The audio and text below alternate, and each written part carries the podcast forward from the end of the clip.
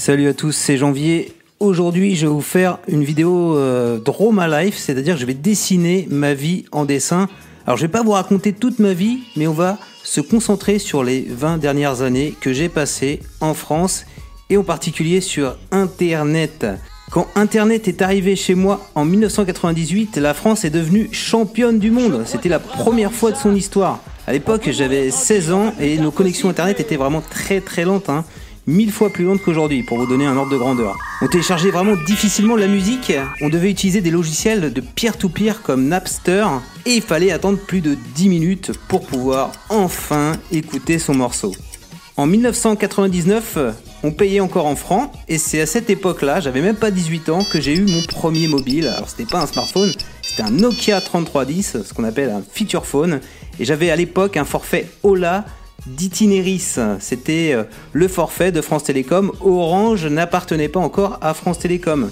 Avec un mobile, à l'époque, on pouvait juste téléphoner, c'était le besoin de base, envoyer des SMS bien sûr pour pas exploser son forfait, puisqu'on avait des forfaits de 2 heures voix, et le jeu très populaire à l'époque sur Nokia 3310, c'était le petit jeu Serpent qu'on jouait dans les transports. Voilà, un petit jeu vraiment très rudimentaire. On est passé du franc à l'euro et la France est aussi devenue championne d'Europe. Les valeurs internet ont littéralement explosé après avoir connu une grosse bulle spéculative. C'est à cette époque euh, que euh, je suis, j'étais euh, à l'université et un an plus tôt, je m'étais inscrit au Minitel au 3614 Ravel pour avoir le droit de choisir mon attribution à la fac. Hein. En 2001, Facebook ben, n'existait pas encore et si on voulait discuter en ligne, on utilisait soit IRC, soit ICQ, donc c'était le chat sur Internet. On pouvait également s'envoyer des messages plus longs via email.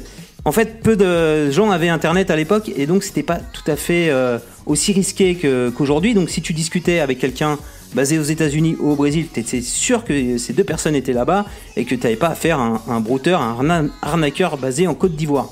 Grâce à Internet en 2002, j'ai pu voyager pour la première fois de ma vie à l'autre bout de l'Atlantique aux États-Unis. Alors quand on arrivait là-bas, les, contrôles avaient été assez stricts puisque un an plus tôt, malheureusement, les deux tours du World Trade Center avaient été euh, explosés par les avions de Ben Laden.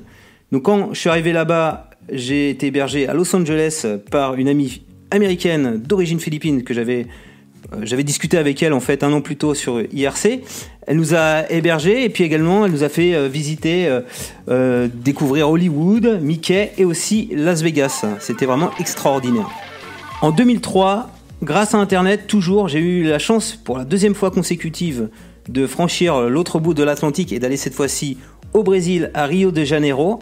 Quand je suis arrivé là-bas, j'ai même vécu une histoire d'amour extraordinaire donc en fait, la, rencontre s'est faite par hasard quand j'ai voulu télécharger la musique de Taxi Driver que j'avais vue en DivX sur son PC en utilisant Napster. Et Napster disposait aussi d'un petit outil de chat pour demander à, la personne en face de bien euh, vouloir laisser son fichier. Donc une fois que je suis rentré en France, euh, l'éloignement géographique elle a été un petit peu euh, difficile.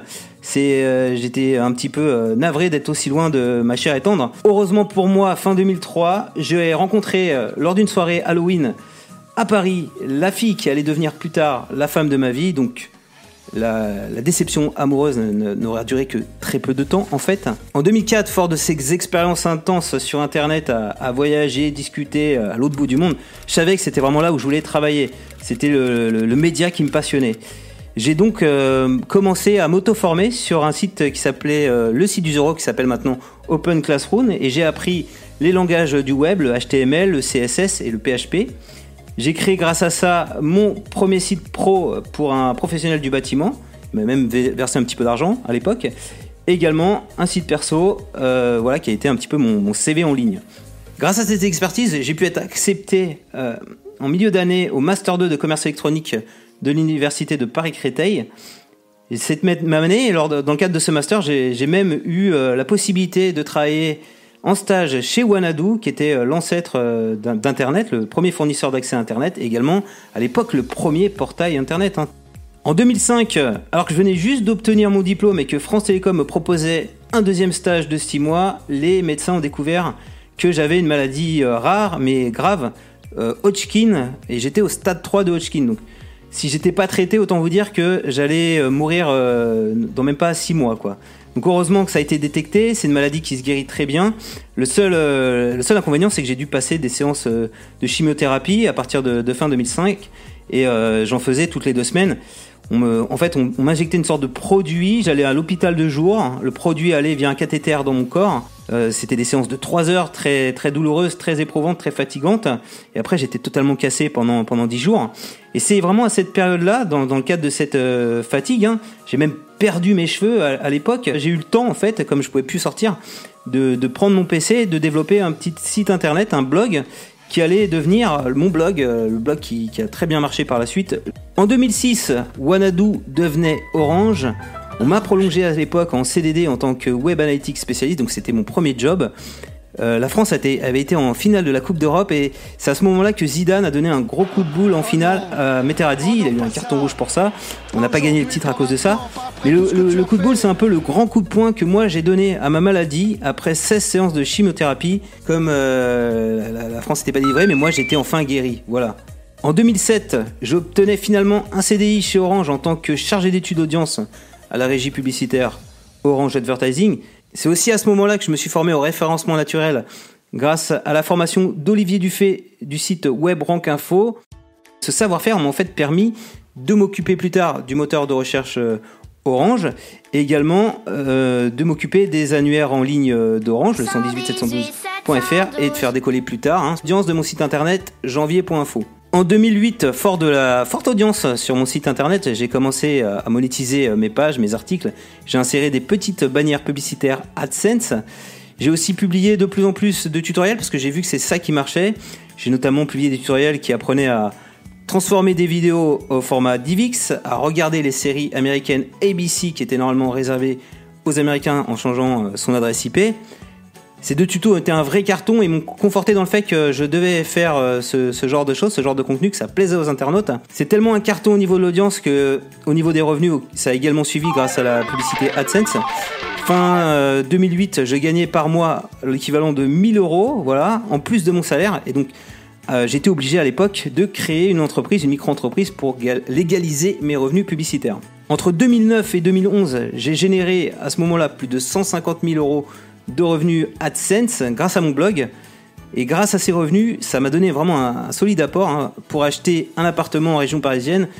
Mon appartement actuel dans la ville de, Cachan, il faut savoir qu'en région parisienne, l'immobilier c'est vraiment très très cher et, et si t'as pas un peu d'argent de côté, bah, tu restes locataire. C'est très rare de devenir propriétaire. En 2010, alors qu'on avait notre appartement, je me suis marié avec ma chère et tendre que j'avais rencontrée 7 ans plus tôt. Un an plus tard, en 2011, j'avais la joie d'être papa pour la première fois de ma vie. Et donc la chimio que j'avais subie 5 ans plus tôt m'a pas, m'a pas pénalisé, tout ça était parti, j'étais pas stérile. En 2012, malheureusement, je me suis fait contrôler par les impôts. J'avais tout bien déclaré, mais j'avais pas mis les sommes d'argent que j'avais touchées grâce à AdSense dans les bonnes cases et j'avais pas créé la bonne structure d'entreprise. J'avais dépassé les seuils de, de micro qui sont normalement de 30 000 euros par an.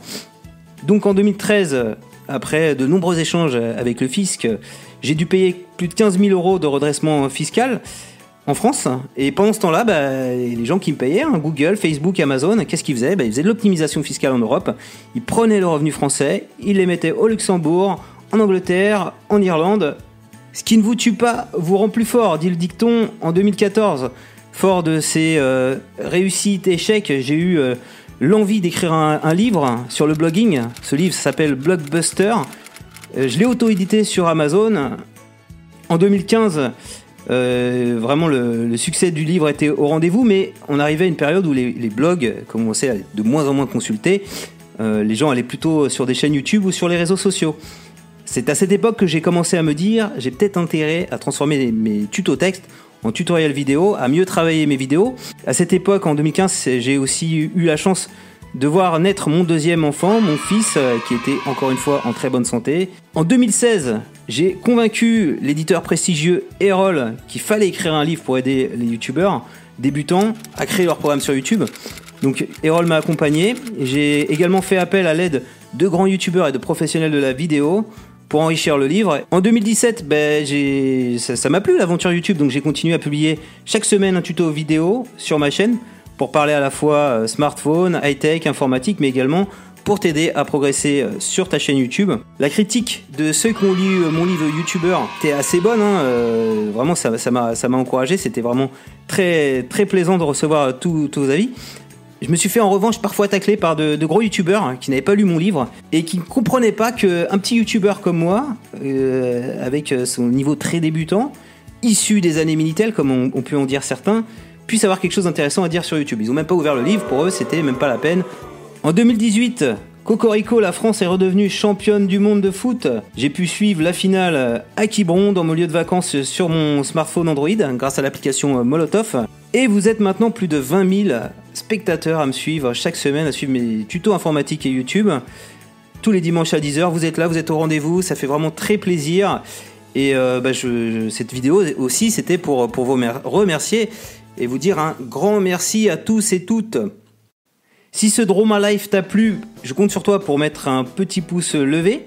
Dis-moi également dans les commentaires en quelle année tu as découvert Internet. Est-ce que Internet, euh, pour toi, ça a apporté quelque chose de grand dans ta vie comme moi?